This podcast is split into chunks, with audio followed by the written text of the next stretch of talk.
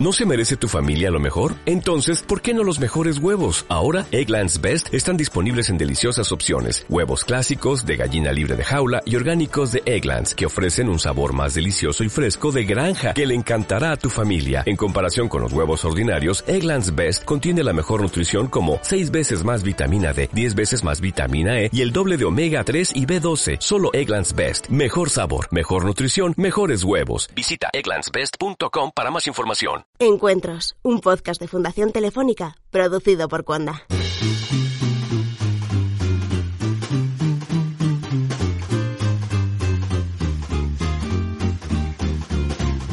Buenos días, buenas tardes o buenas noches. El podcast de hoy va de lo que vemos y leemos y sobre todo de lo que mediante los algoritmos se nos permite ver y leer la red de redes. En una entrega más de la serie Tech and Society hablamos de los filtros burbuja y la batalla por la verdad.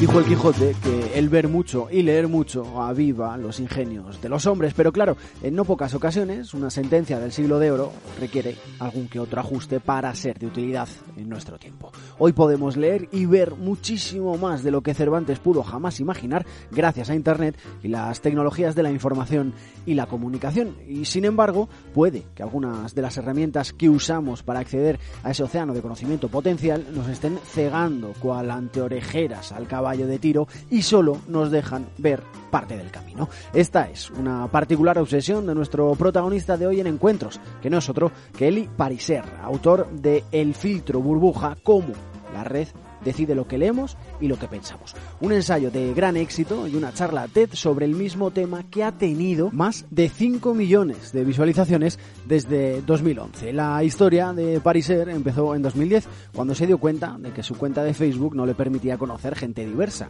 diferente a sí mismo. Algo que al investigar un poco se dio cuenta de que no solo le sucedía con la red social por antonomasia, Google también filtra. El gran buscador no es un portal a la totalidad del mundo, sino más bien un que filtra y selecciona automáticamente los pedazos de realidad que nos muestra. Algo que puede aparecer en situaciones de obvio interés político, como cuando alguien en Nueva York o el Cairo googlean Egipto en mitad de la primavera árabe, una de las experiencias que hizo el autor. Pero que tiene un correlato más sutil e insidioso en las vidas comunes y corrientes de todo hijo de vecino, algo que hemos aceptado con normalidad hasta que el escándalo suscitado por los notorios casos de Cambridge Analytica, la victoria electoral de Donald Trump y el impacto del Brexit han captado la atención de todos, una cuestión candente como pocas y que preocupa y ocupa a políticos, ciudadanos y agentes sociales por todo el mundo. En el podcast de hoy os ofrecemos uno de los discursos más claros y mejor articulados sobre esta cuestión. Lo hacemos gracias al ciclo Tech and Society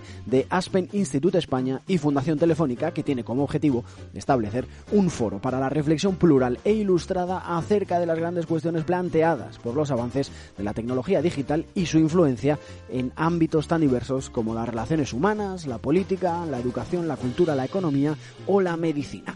El debate posterior está a cargo de la periodista especializada en innovación, ciencia, tecnología, economía digital y salud, Esther Paniagua. Encuentros, un podcast de Fundación Telefónica.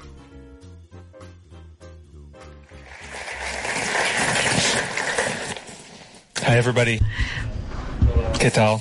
That's the complete uh, Spanish that I know, so I apologize for speaking in uh, in English. Um, but uh, it's it's a real honor to be here today um, and to talk with you. And, and what I want to do is talk a little bit about um, what the filter bubble is, how my thinking on it has evolved since I started thinking about this six years ago, um, and then what we might do to uh, to get out of it and to challenge some of these dynamics that I'm about to talk about.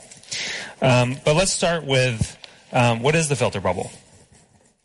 So uh, for me, this started. Uh, th- this journey started uh, sometime in 2010, and it was on a morning uh, when I logged on to Facebook, and uh, I had just gone through this, uh, you know, this this process of trying to meet people who thought differently from me. I tend to be kind of on the left uh, politically. Um, in Europe, you would say center because I'm an American, um, but uh, you know, uh, I, I, really wanted to meet people who uh, who were going to challenge my thinking. And so I had actually gone around and kind of uh, made some new friends, and I had added them on Facebook.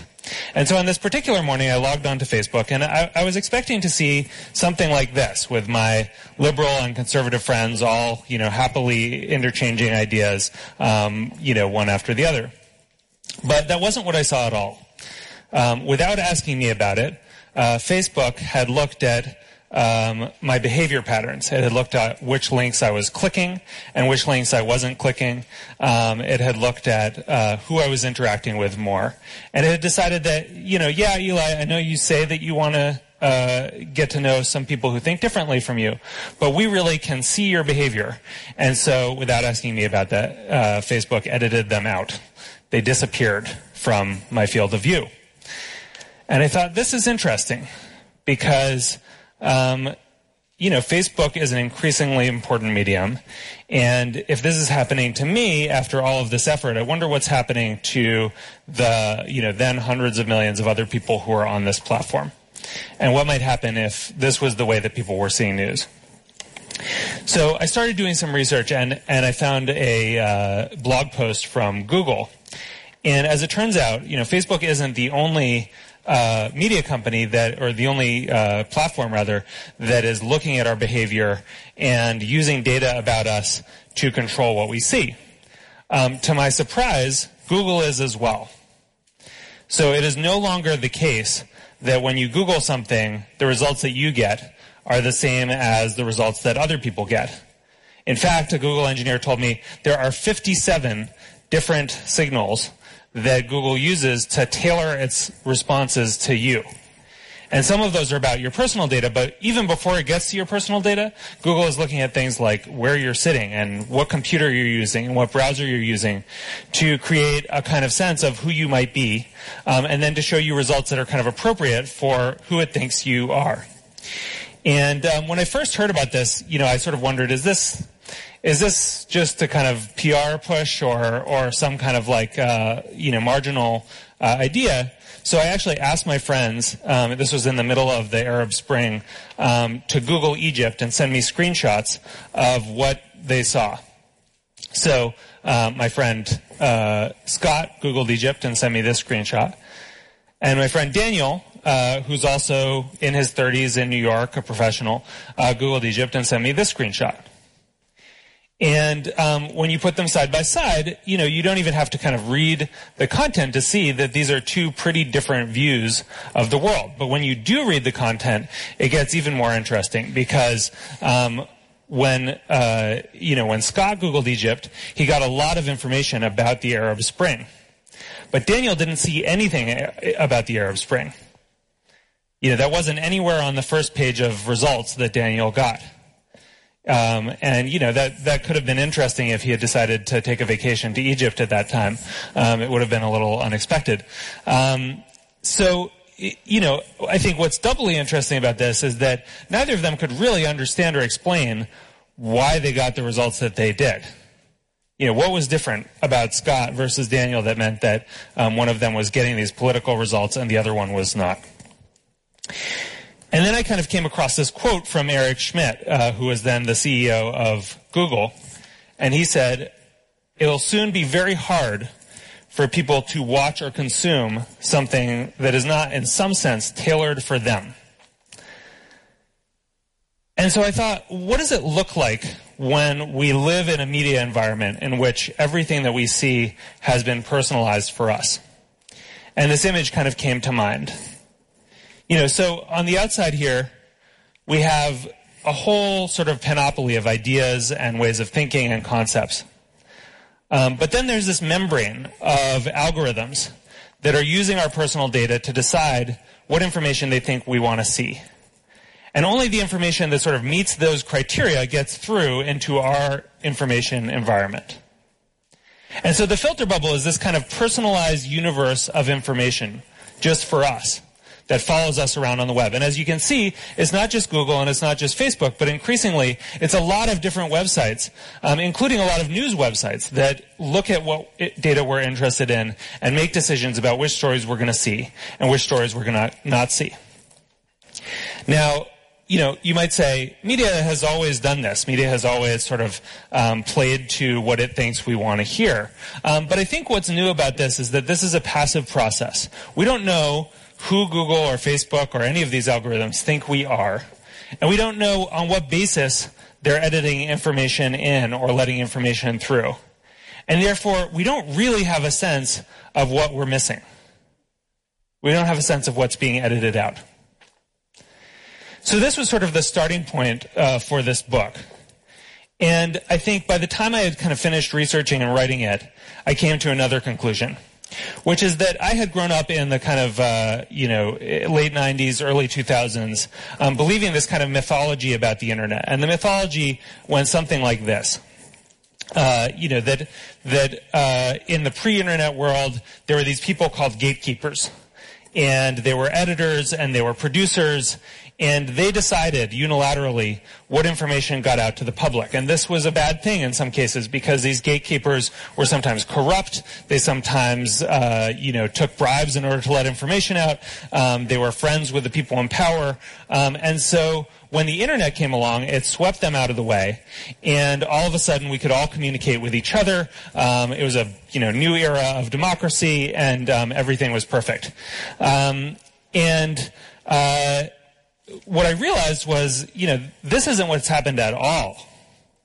What's happened is that there's a new set of gatekeepers. And they're not people, they're code. But the code is performing a lot of the same tasks that those people were. It's deciding what information enters our consciousness.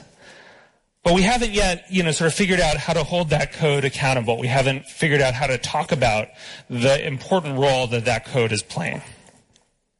And so, uh, you know, that's kind of the core of my argument in the filter bubble. And if you read the book, um, which I recommend, uh, you know, there's a lot of more uh, kind of e- examples and detail and ways that this kind of plays out. But that's that's the core of it.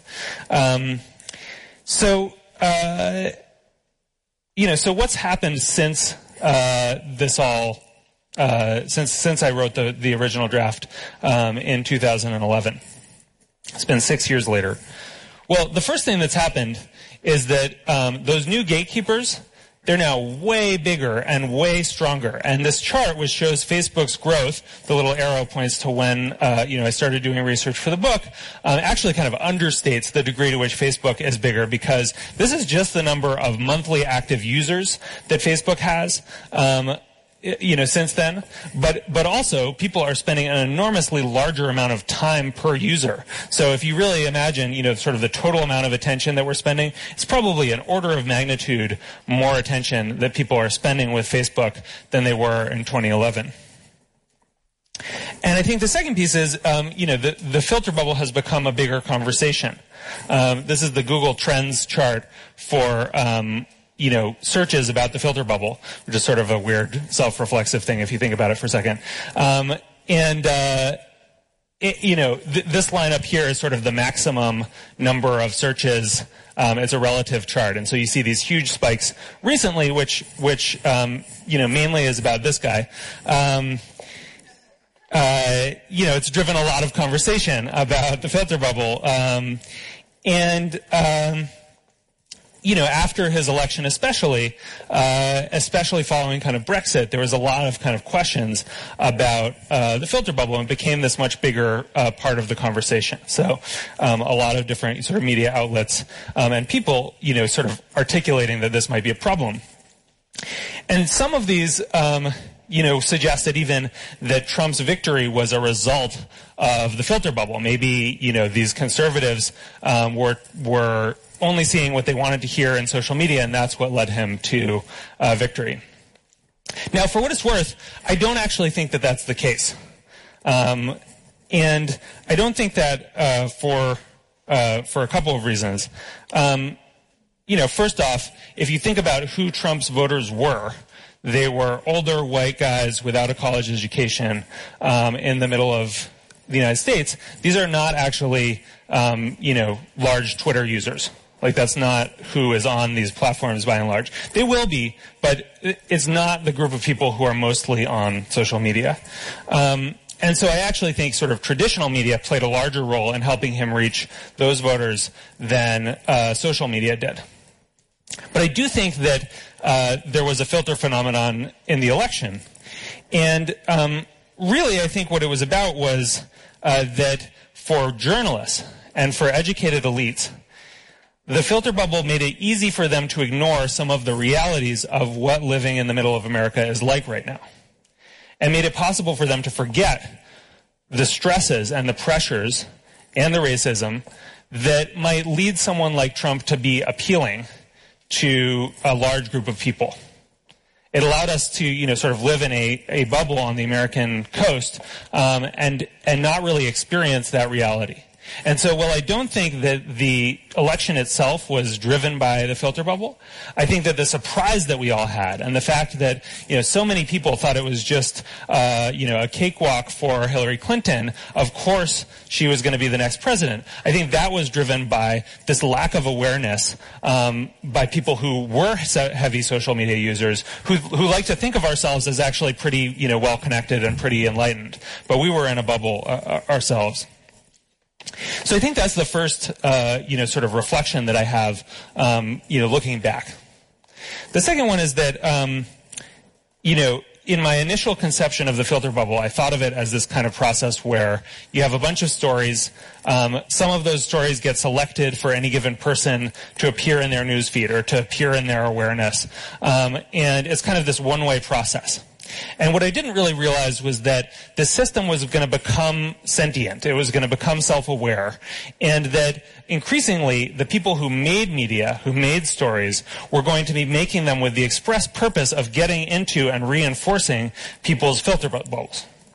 So I think this is where um, this kind of fake news phenomenon comes in because the people who made fake news, and if you're not familiar with Pizzagate, um, you're lucky, but uh, it was this really crazy conspiracy theory that circulated during the election um, that Hillary Clinton maybe was running a child sex slavery operation out of a pizza parlor um, you know, this kind of crazy stuff worked because it was designed to make it through these algorithmic gauntlets just to specific populations.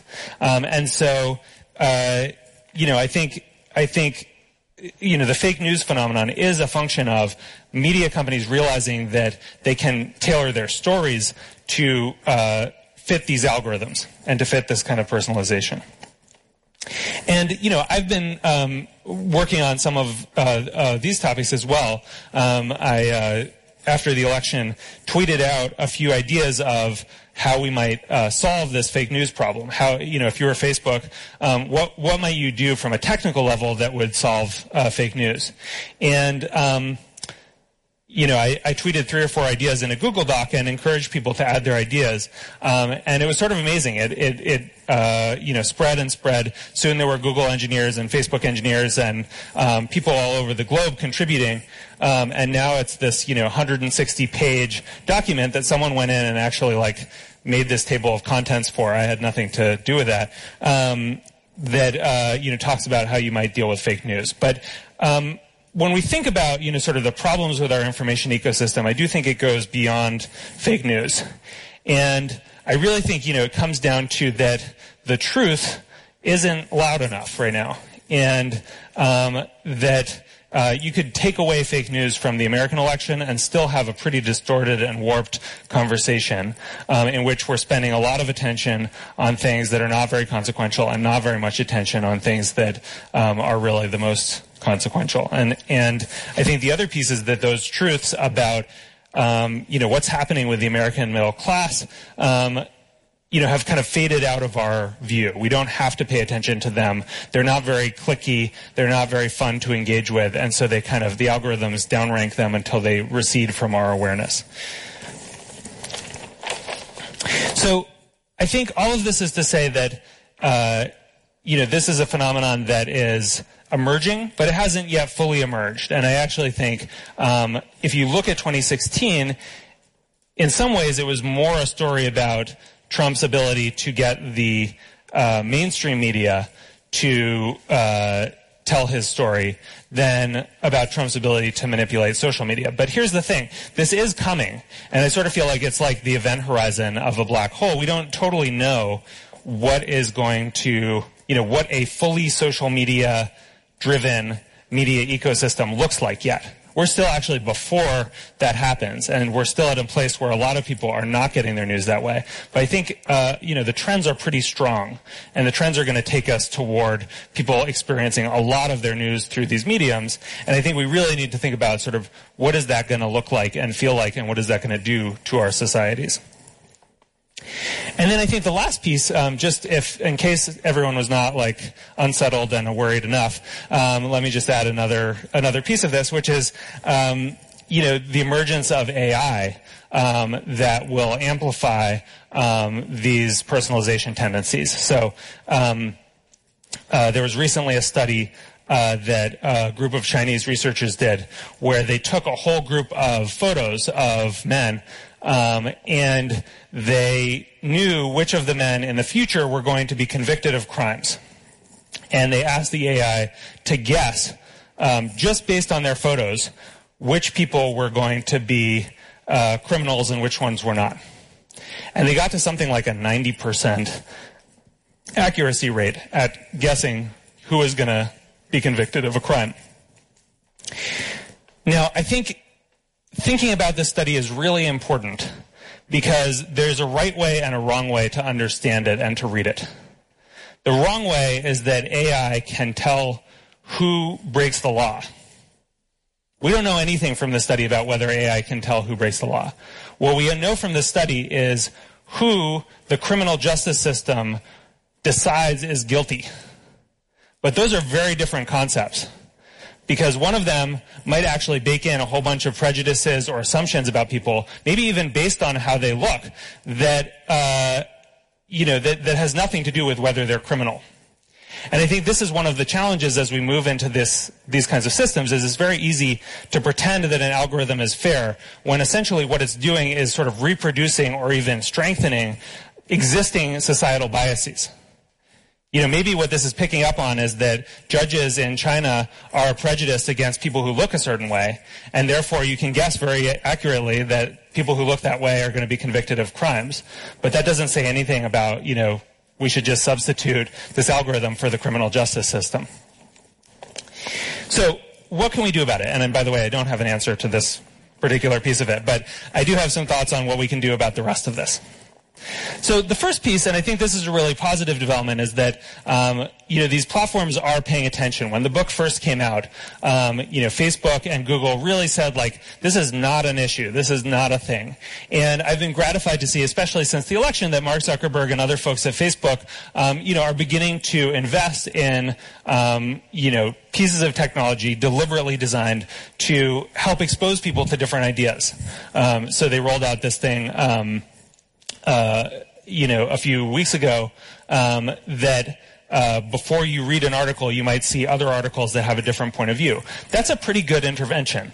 And I think there are ways without kind of forcing people to consume content that we don't want to consume to remind us that we are seeing a pretty slanted or tailored view of the world and that there are other views that are available. And I think there are other tech leaders who are joining uh, in this. Jimmy Wales, actually, this was just from yesterday or the day before. Um, you know, has been calling on Facebook to show people news that they don't agree with. Um, you know, so I think there's this growing momentum that actually the platforms have a responsibility to do something about this, and I think that that's pretty exciting. And I think that as consumers, you know, we need to keep the heat on them because, um, you know, I think they are responsive to feedback and they understand sort of I think consumers are starting to understand the central role that these platforms play in our information ecosystem and um, demand more of them. And uh, especially in Europe, I can say, you know, without a doubt, um, because I'm meeting with the head of policy for Facebook tomorrow, um, you know, they're very, very concerned about um, European regulators coming in and telling them what to do or what not to do. And so, actually, pressure from you all in particular, um, you know, is very is especially noted um, by by them. Um, I think the second, uh, you know, the second piece is um, you know, how do we use these platforms to actually build cross-group connections? And this is, you know, what we've been trying to work on at Upworthy, which is how do we tell stories that build empathy across groups? this was a story that we ran um, that was about a Muslim girl who was, uh, you know, traumatized by a Trump rally that she saw on TV where he was talking very uh, forcefully about, you know, the Muslim population.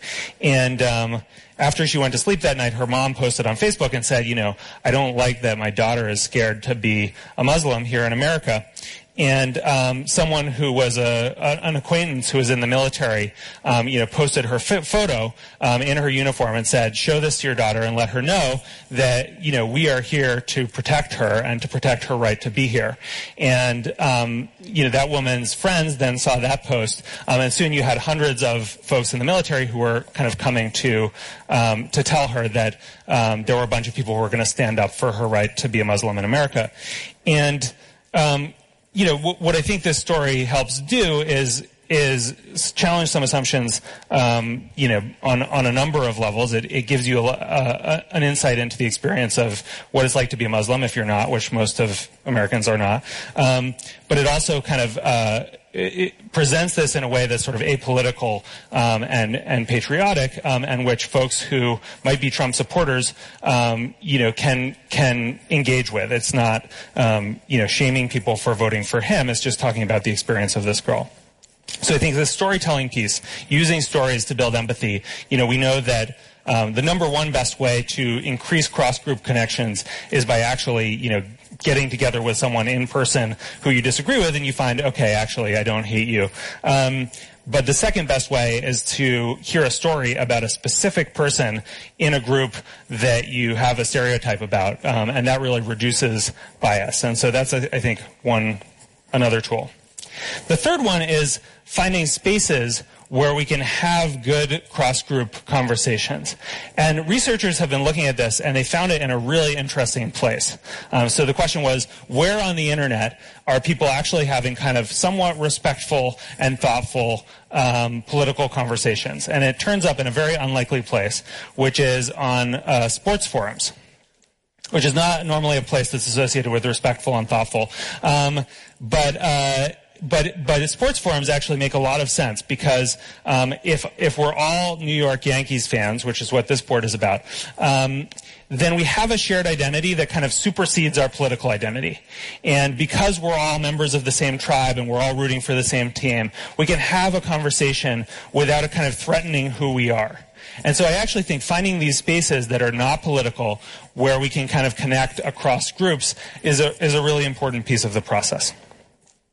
And the fourth piece is that um, you know we know that trust in media has been declining, and I would argue it's been declining for some good reasons. Um, you know, both the business models of media have increasingly you know sort of blurred the lines between advertising and editorial in a way that people understand intuitively. Um, but I would also say, um, you know, I think the, the idea of why people sh- should trust media in the first place has rested on kind of a faulty premise. So when I talk to journalists, um, you know, they'll say, well, people should trust us because we're doing our homework, we're finding the facts, we're finding the truth, and, um, you know, that's the basis for our trust. And what I say to them is, look, like, trust is not about who has the best process. You know, tell me someone in your life who you deeply trust because they've got a great process. Um, you know, we trust people because we believe that they have our best interests at heart. And then we want to make sure that they're competent. But if we don't believe that they actually care about us or have our best interests at heart, then there's no amount of sort of due diligence that they're going to do that's going to make us want to affiliate with them. So I think, you know, this is a big project, which is how do we ensure that media actually, um, you know, rebuild that trust by actually showing people that they do have their best interests at heart. And I think, you know, frankly, in the United States, there's a lot of media that would kind of claim to speak for the whole country, but truly doesn't care about a bunch of the folks who voted for Trump who might be susceptible to fake news. Um, and without someone filling that vacuum, um, you know, then then you're going to find a bunch of actors who come in and do um, who maybe don't have uh, the best motives. So, uh, you know, I think these are four possible solutions um, with the platforms, with uh, storytelling, with um, you know, building new spaces and rebuilding trust. Um, and often, you know, when I'm talking about this, and I'll close on this note, um, you know, people ask me like, is there reason for hope? And I think, you know, that comes from this deep, almost despair, which is this sense of, you know, we're sliding back as a civilization into this kind of tribal um, form, tribal antagonism, different tribes having, having different ways of knowing and not being able to talk to each other. And that feels very compelling because the roots of that are very deep. You know, they go back to the beginning of civilization.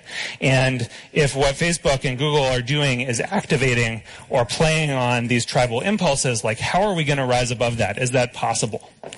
And um, because I'm a uh, you know American naive idealist, um, I'll say, yeah, it is a, it, it is possible actually. And in fact, you know, what we've seen is that the history of civilization is the history of us finding technologies that allow us either to rise above our tribal tendencies or to channel them into projects that are non-zero sum games where we're actually building something better together. And I think if we can do that in the real world, if we can build a global civilization, um, despite huge differences between people, despite huge differences in ways of thinking, um, then certainly we can do that online. Um, you know, on Facebook and in these other new media. So I think that's the task in front of us. And it's not a small task, but I think it's absolutely an achievable task. So I really thank you for your uh, attention. I think we're going to have um, a great conversation. I look forward to hearing from all of you. Um, but thank you for, for coming out and hearing what I have to say.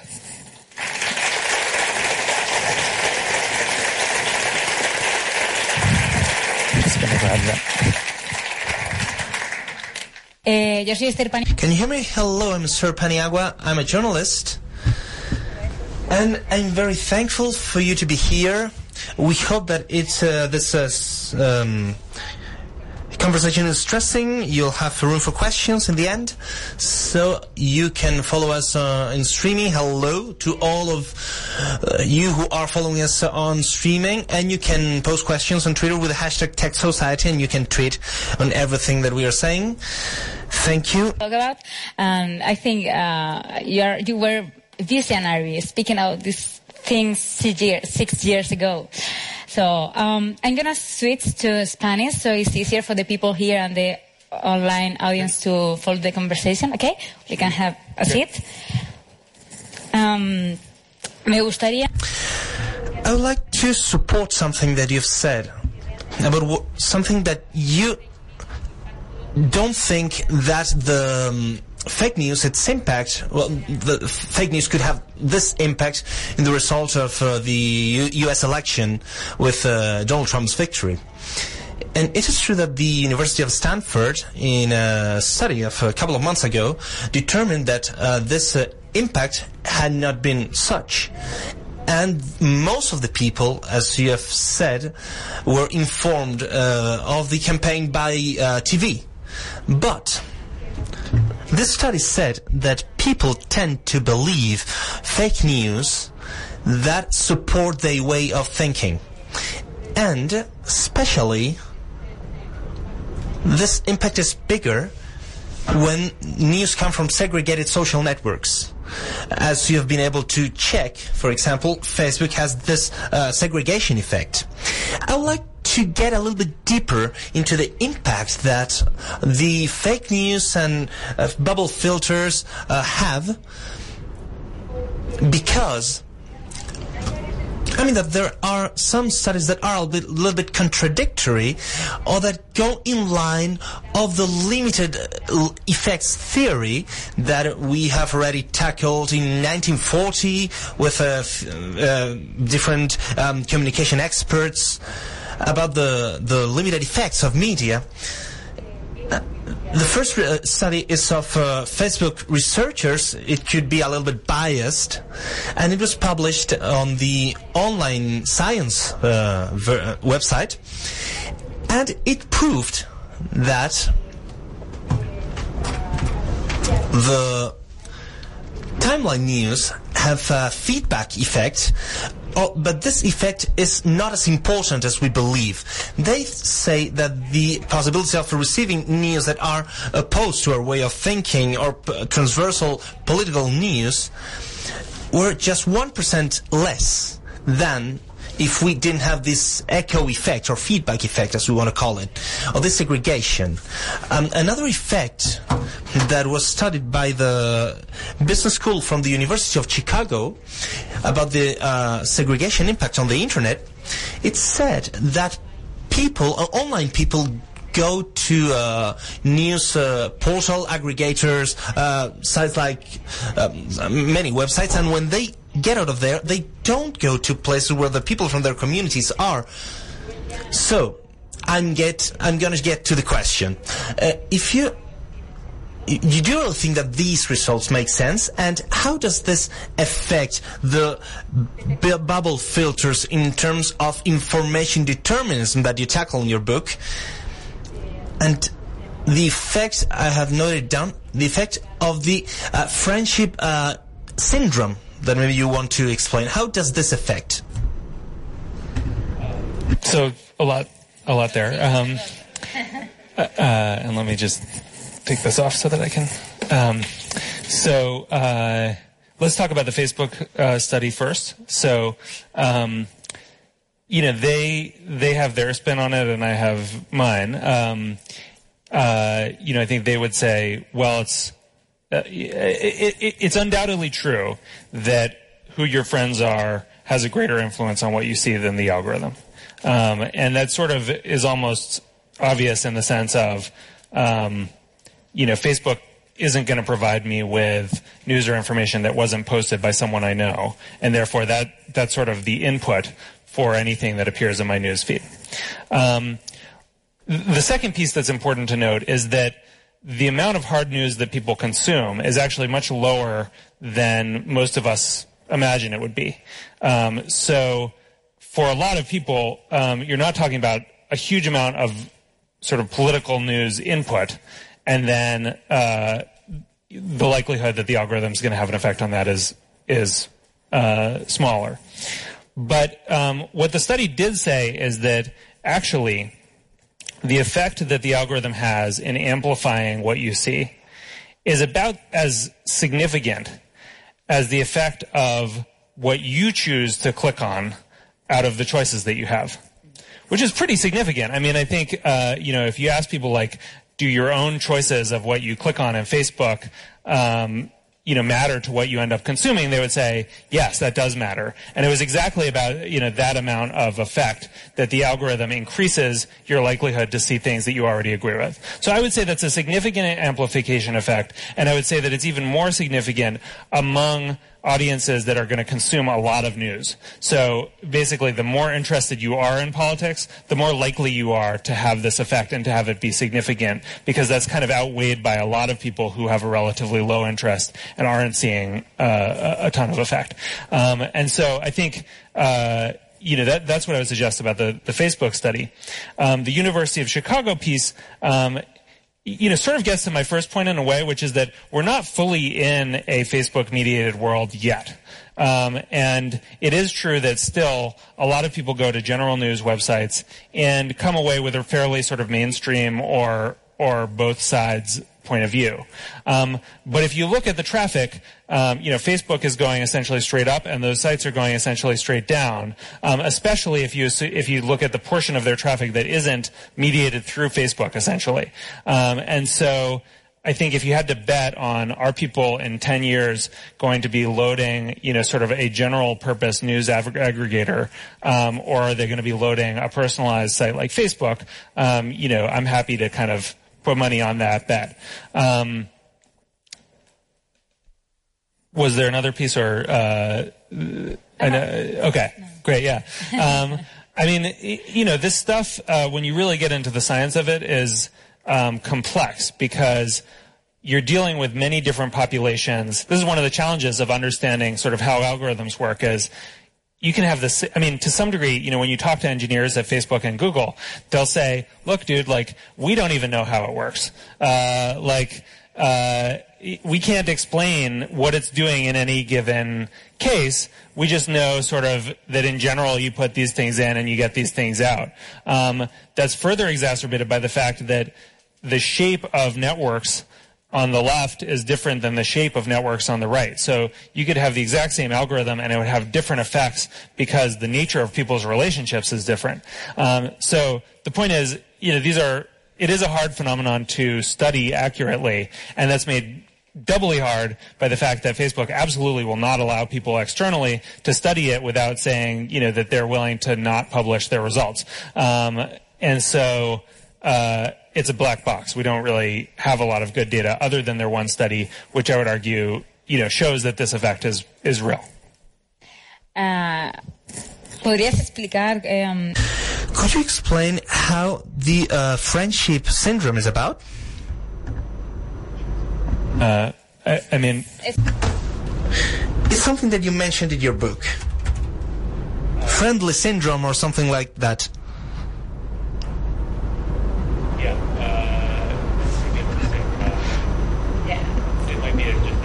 Fr- friendly syndrome. She said th- that's what she said. Yeah. Okay. yeah. Sorry. Um, uh, so I think uh, you know there was a hypothesis in um, in sort of 1980s media study that um, you know uh, because news producers found that they basically could um, get a lot of people to tune in if they showed fires or car crashes or you know sort of violence um, that that led to everyone leading with, you know, if it bleeds, it leads. And that in turn um, gave people an impression that the world was um, more, um, you know, more more violent than it actually is. Um, and I think the premise in the book was, uh, you know, in some ways we now have the reverse where, um, uh, you know, the we because we want because we click on things that make us feel good. Um, you know that that we may only see things that um, sort of confirm our biases, but on reflection, um, I want to kind of adjust the idea a little bit because I think I didn't realize when I was writing the book how good it makes people feel to see that other people who they dislike are wrong. Um, and that's actually a lot of what the content is that uh, is doing very well virally is it's, you know, you get to feel good about the other side losing. Um, so I don't know what that's not exactly a friendly world. That's kind of a like you're right and they're wrong world, um, which might be the world that we're living in now. Interesante. Eh, hablas también de un par de conceptos. Okay, so you mentioned a couple of concepts that I would like to tackle. You say that the bubble filters uh, affect the cognitive uh, balance and the creation discovery. So this is really important. So why does this happen? One, yeah, why? Yeah, so I, I think um, you know one of the underlying premises here is that whether deliberately or not, these these platforms have come to understand things about our cognition um, that that we don't necessarily understand. And one of the things that they uh, recognize and these, that these algorithms kind of build in is that um, you know generally people the more familiar you are with an idea or a concept, um, you know the more comfortable you are with it, the better you feel about it, um, and uh, and cognitively, you know, we really um, are driven toward sort of simplicity and, and, especially simple answers that reaffirm that we're on the right track or we're right. Um, and so I think that the danger there is that, um, uh, you know, to grow and to learn actually requires being exposed to ideas that challenge our existing mental structures and that challenge the ways that we're thinking about things and that force us to reevaluate. Um, and that's such a critical process, um, both to understanding the world and to coming up with new ideas. Um, and I think there's another piece of this, which is that um, these algorithms especially will tend to expose us uh, only to things sort of in a pretty narrow domain. So think about you know Netflix and um, the, uh, you know if if if I show Netflix that I'm interested in horror movies, um, it's just going to kind of keep showing me the newest horror movies. Um, but that may not be the sum total of everything that I'm interested in. And if you only rely on my past behavior, then you're never going to expose me to drama or romantic comedy or whatever it is. And so I think um, if creativity is a function of kind of reaching beyond your usual domains, um, you know, these algorithms can actually kind of narrow what inputs you get and therefore how creative you might be. Volviendo al tema de las fake news. So getting back to the fake news, and especially what you say about the situations that we are in a point where this is just getting started, in my opinion, there's a feedback uh, or circular um, effect with a fil- bubble filters with fake news because you read what you receive after filtering, you click on the fake news, they come viral, there are more people that receive them. And on the other hand, there's something interesting, and this is that companies invest increasingly on online and automatic ads. So this means that these ads suddenly appear on uh, fake news websites without even the companies knowing it. And maybe they wouldn't want them to be there, but this at the same time uh, makes a feedback of the value. So why do they appear there? Because on social networks, these news uh, have a higher participation than the ones that are not fake news, or at least this is what BuzzFeed uh, used to say. That is a, a website specialized in viral news. They say that these news have more participation, even that at the end of Trump's campaign, there were more news of this type on social networks than non-fake news. So, taking uh, into account this vicious circle and the fact that these uh, news are the most profitable uh, ones eventually. How can this affect uh, the futures, the future towards uh, we are going? So these, will these news be more important? What can we do in that respect? And I will always also like to link this with uh, a topic that these fake news are mm, more are a reason of concern during election time. Um, we were talking about France, second round in France. There's an initiative that is called Crosscheck, where uh, media, different journalists, and uh, companies like Facebook, etc., are working to verify news. Do you think that this is enough? Because the uh, Facebook shareholders are pushing the company to find a solution because they say that this is not enough, that this is affecting its reputation, that it can affect political policies. I know I'm mixing up many things. I would like to know your opinion. And with this, we will give the floor to the audience. Um, so let's start with some, uh, you know, some, some terminology, which is, I think fake news, um, you know, can mean many different things to many different people. Clearly means something different to the president of the United States than it does to me.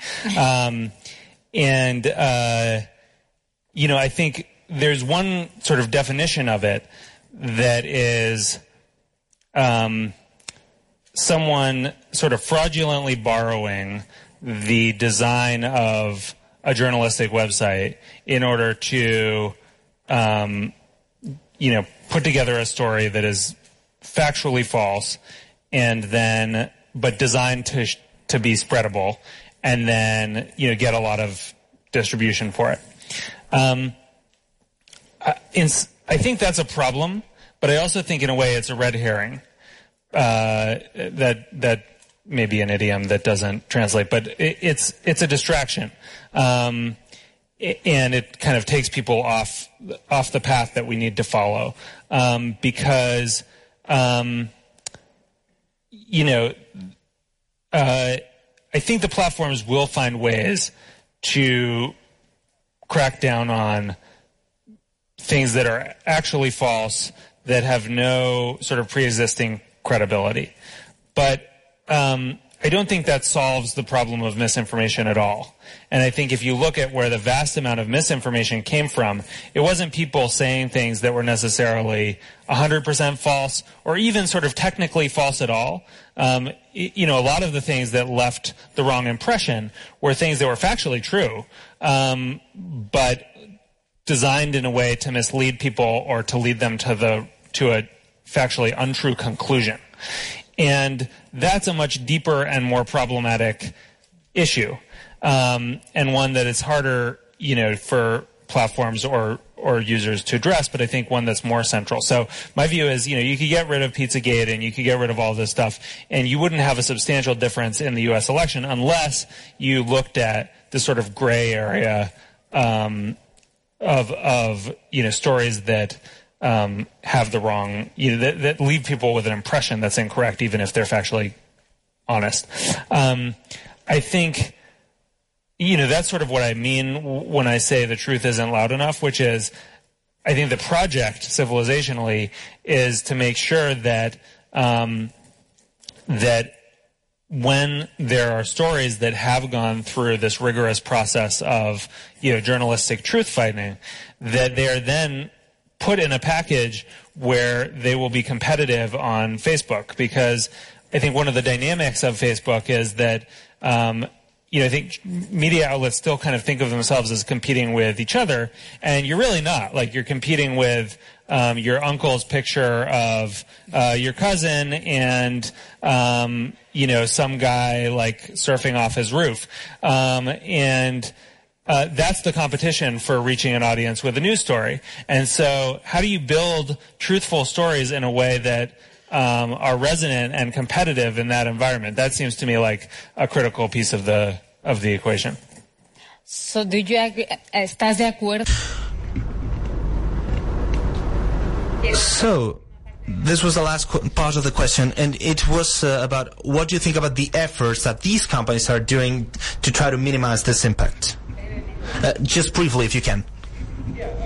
I think uh, it's a start, but not enough. I mean, I think that that um, you know the thing that seems most it, it, one of the things that Facebook is doing is it's just saying if a bunch of independent fact checkers say this isn't true, we're not going to stop people from sharing it, but we're going to pop up a little box that says a bunch of people say this is not true.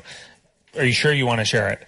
And that turns out to reduce sharing a lot um, without sort of being prohibitive of people being able to do what they want on the platform. So uh, I think that's a pretty good type of step, but I don't think that we're anywhere near solving the problem yet, and I think that's partly because the the definition of the problem is too narrow. Gracias. Eh, vamos a abrir. So thank you very much. We're going to give the floor to the audience. We have some questions on Twitter. So hands up. I see some hands there. Please introduce yourself before speaking. Thank you very much for the presentation. It has been brilliant. I'm Mario Sanchez. I work on international relationships. And my question is, well, fake news affect uh, to the decisions from civil society. I would like to know how it affects afterwards in policy making in the regulatory framework. And another question is, do you think that the press is a lobby? Thank you. So let's try to pose brief questions, just one, and brief answers so that we can have a little bit more time. Um, I'm not sure I understood the first piece of the question. Um, I, I, I, do think that, um, uh, or the second piece, actually, unfortunately. Um, I think that the press, you know, uh, certainly has its own set of interests, um, which uh, you know, sometimes align with um, sort of the public good in the distribution of information, and sometimes don't. I mean, they sometimes align just with their business models, um, but I don't know if that's totally what you were um, getting at.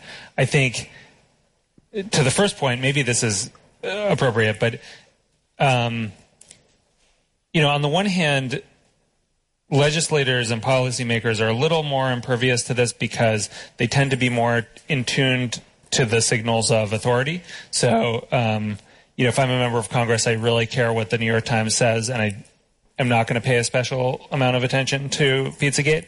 On the other hand, you know, we have a president who literally does the opposite and who is very much in his own information ecosystem and who is captive to a lot of fake news. So um, I can't offer a lot of reassurance that um, it's not going to affect American policy at the very highest level, unfortunately. Um, otra pregunta y ahora damos paso a Twitter también. Another question and we'll give the floor to Twitter. I'll try to be brief. One of, could you introduce yourself, please? I'm Elena Martin. I work in advertising. my English is not as good as I would like. there have been some problems with uh, translation, and one of the um, questions is related to this. I, my, my message is not very clear. There has been a research that said that young people has much more facility to know what a fake is from what is not. And I would like to ask you if the relationship with media has changed. We had the message that something on TV was absolutely true. And I said, I saw it on TV as, it, as if it was a symptom that it's, it was something certain. And, for example, na- digital natives are much more aware of the fact that there are no, um, no, no truths, no, no absolute truths. And the other one has to do with the translation because you have uh, talked about something related to uh, tribe behavior so what I would like to ask you is that whether you think that these uh, filter bubbles has a solution because I think that it links to the need of the human beings of having some uh, certainties, this uh, liquid liquid modernity where, where where we don't know where to hold, the fact of having these bubbles where reality looks like something certain and foreseeable in some way contributes a value and this was it. Okay, three questions, so let's try to be brief, please.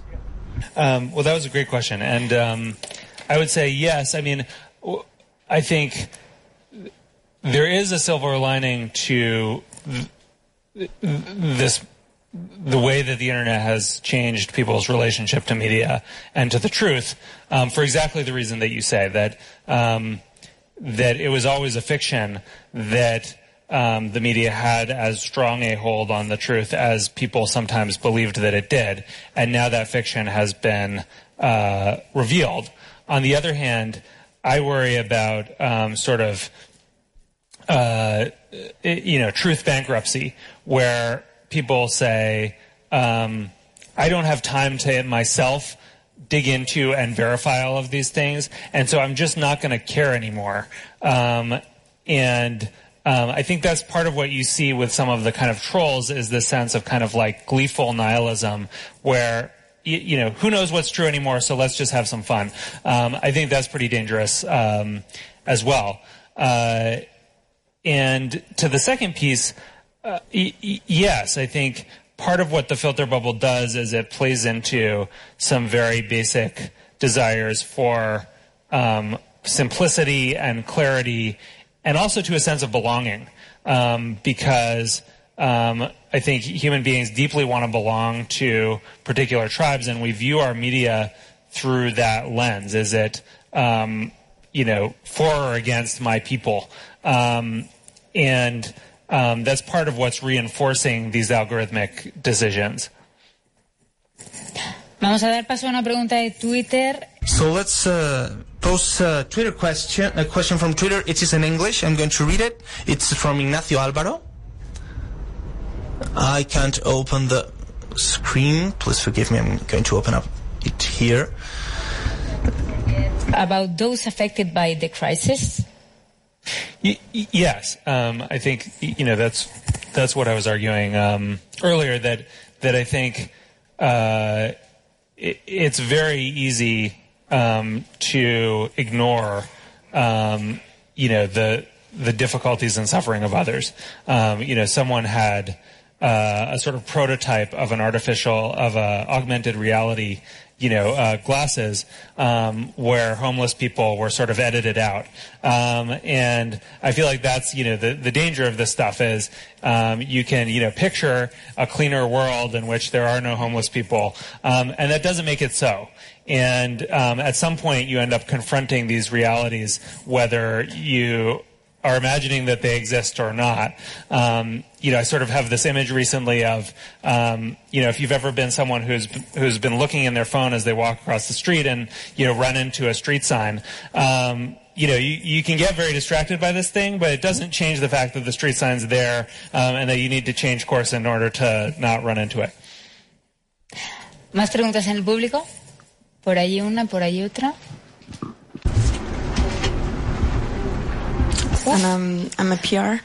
So that's the question regarding PR. So did anybody from Google just call you afterwards? You you wrote the book, or I don't know if Eric after you you know you quote him, maybe he did make that phone call. Thanks. Um, Eric didn't, uh, and and um, the the one uh, conversation I had with him, he was not especially interested in uh, in discussing it at length. Um, uh, but I did have conversations. I mean, actually, in fairness, um, you know, Facebook, YouTube, Google, Amazon all kind of invited me in to speak uh, about it, um, and I think. Um, you know, I'm encouraged by the growing number of both folks at the top. I mean, I think Mark Zuckerberg has made some changes in how he thinks about this, but also folks sort of in the cultures of these companies that are increasingly recognizing that they have this critical role to play. Uh, when I went and visited uh, Amazon, I talked to an engineer, um, and he said, "Thank you for coming and talking to me." Like, I never really thought of what I did as having any kind of ethical connotations um, or political consequences. And I think for a lot of engineers, they're sort of um, coming up in a culture that um, you know it's just math and it's not it doesn't really have societal consequences.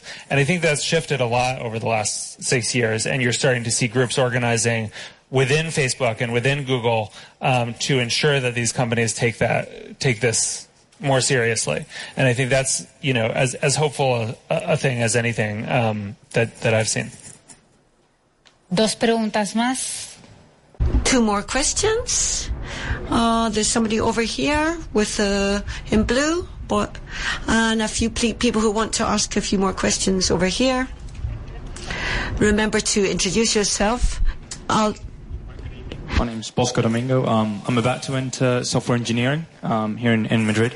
And uh, I had a question about uh, the fact that we've reached a point where news might contradict each other, uh, either by warping reality or cherry picking facts, so you only show one part of the truth, Yeah. uh, or just altogether making up the facts, creating those fake news.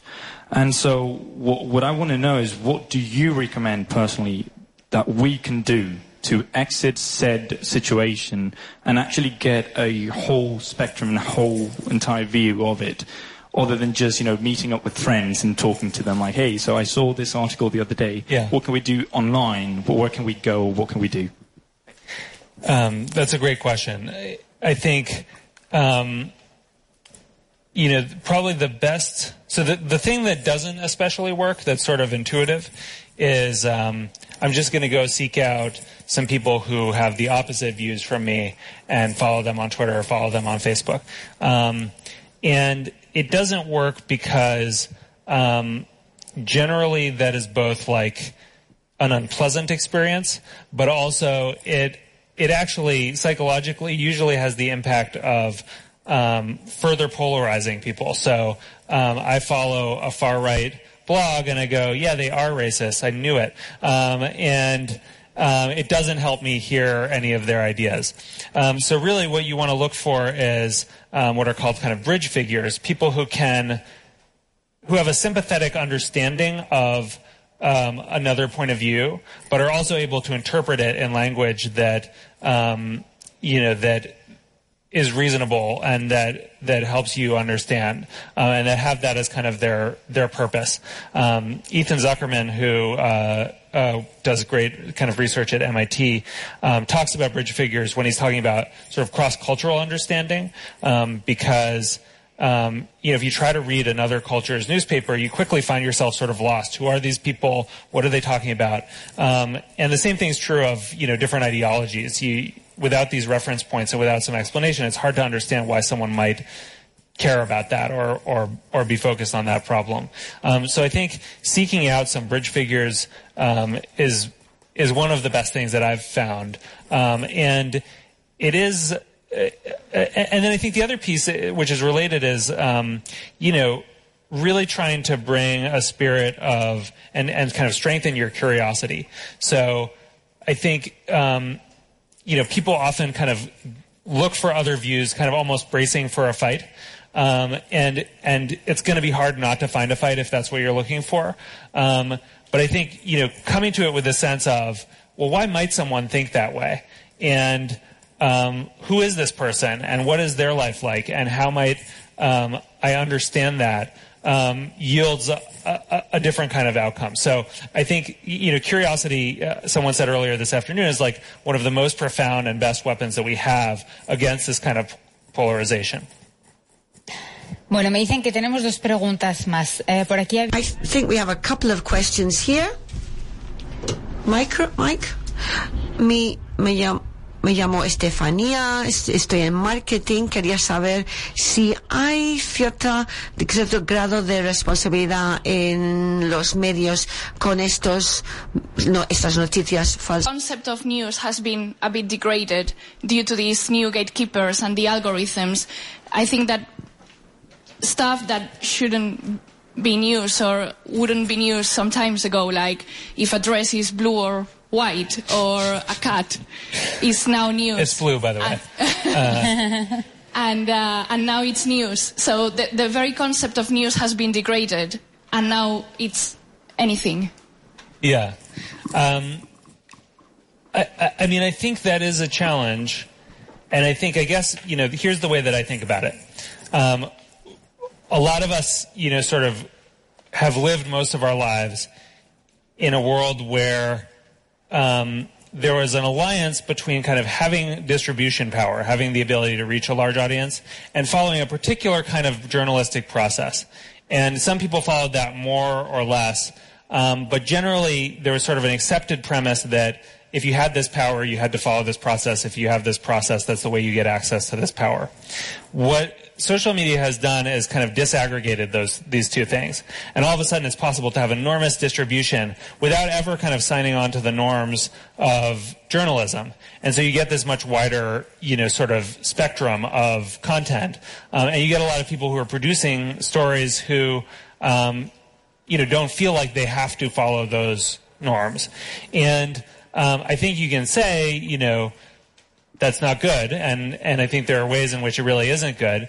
Um, but I think it is the reality that we're walking into, and I think um, my view is, you know, sort of we need to build both systems that reinforce.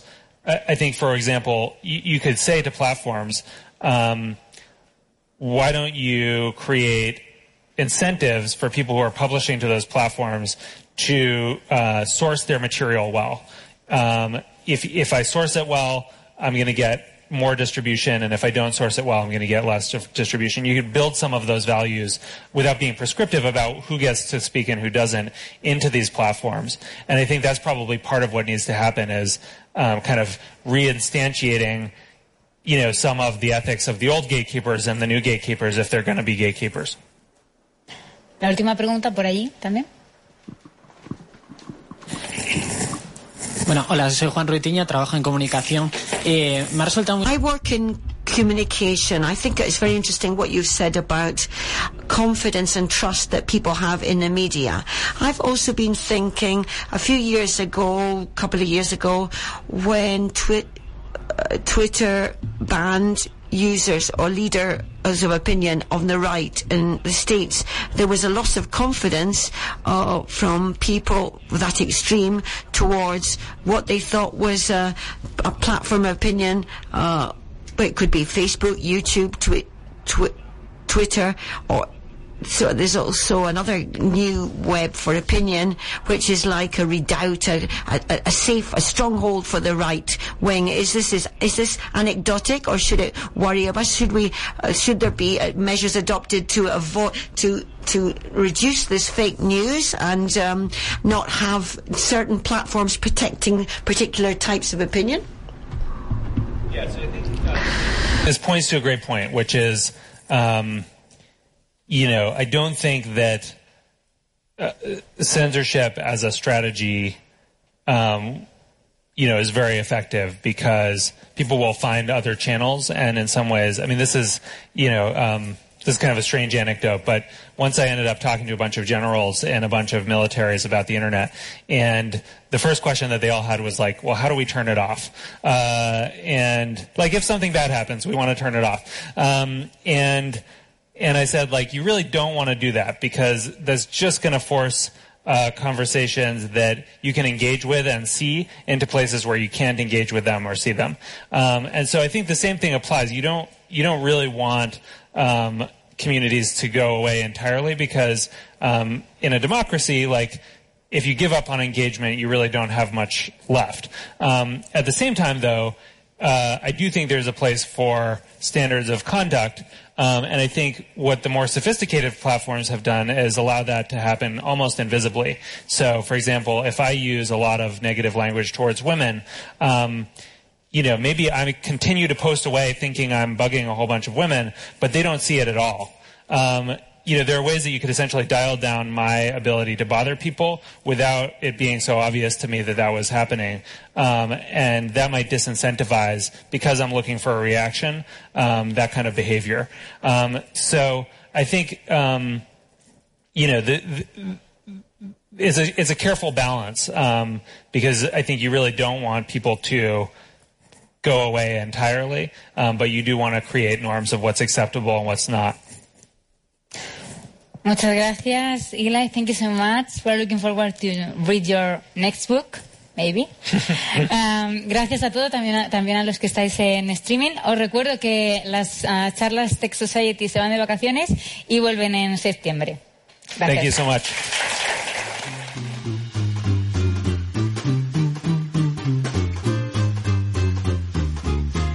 Y hasta aquí nuestro episodio de hoy. Nos escuchamos en el próximo y nos leemos en las redes sociales del espacio y de la Fundación. Encuentros, un podcast de Fundación Telefónica producido por Cuanda.